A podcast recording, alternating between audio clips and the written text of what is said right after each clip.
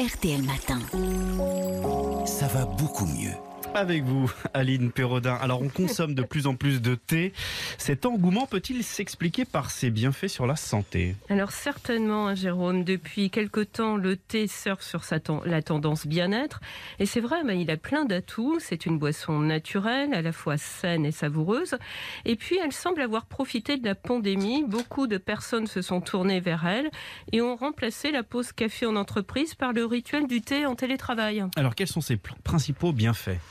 Alors, boire du thé permettrait de vivre plus longtemps. Cela semble lié à une meilleure santé cardiovasculaire. Une étude menée en Chine a suivi pendant plusieurs années les habitudes de consommation de plus de 100 000 personnes.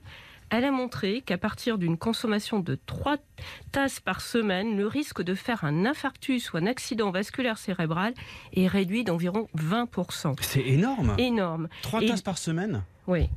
Et l'étude a aussi mis en évidence moins de décès prématurés, toutes causes conf- confondues. hein. Mhm. Alors cela peut s'expliquer par le fait que le thé est une source importante de flavonoïdes. Alors ce sont que des c'est? ce sont des pigments végétaux qui ont des vertus anti-inflammatoires et qui améliorent la résistance des vaisseaux sanguins. Alors le thé, on le sait, c'est aussi un bon stimulant, mais sans exciter. Sa caféine, la théine, n'est pas absorbée de la même façon que celle du café. Ces tanins ralentissent son assimilation. Il n'y a donc pas d'effet coup de fouet, mais une stimulation douce étalée sur le temps.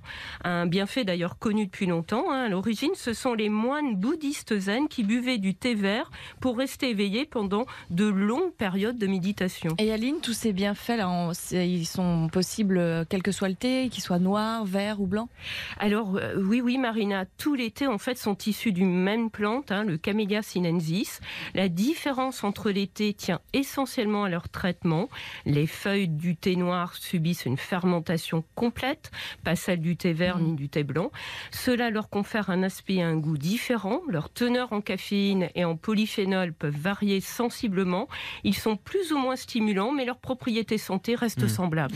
On entend souvent dire que le thé, notamment le thé vert, protège du cancer. Est-ce que c'est vrai? Alors, le thé contient environ 10 fois plus d'antioxydants que les fruits et légumes. Donc, ça lui a conféré une réputation de super aliment.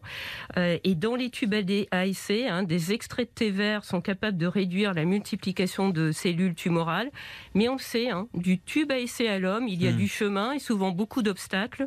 La preuve, hein, les propriétés anticancéreuses du thé vert n'ont pas été confirmées chez l'homme. Aucune étude n'a montré que le thé réduit le risque de cancer.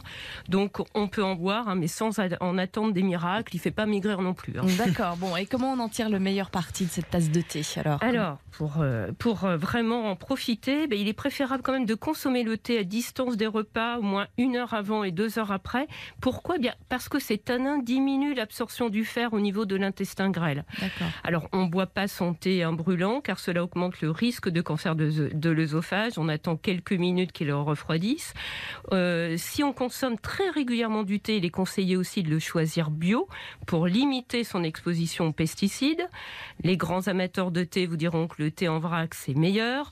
Mais si par facilité vous prenez des sachets, privilégiez ceux en tissu ou en papier et évitez surtout ceux en nylon si vous ne voulez pas retrouver dans votre tasse de thé des milliards de microparticules Mm. de plastique, euh, comme l'a révélé Oui. récemment une étude canadienne. Mais- Pas Merci. de nylon alors, papier et tissu. Ouais, merci beaucoup euh, Aline. On a tous envie de boire euh, du thé, donc euh, trois fois par semaine au moins, c'est très bon, facilement accessible. Merci beaucoup Aline. On se retrouve lundi prochain. Demain, votre place ce sera Marine l'orphelin. Il est 5h56.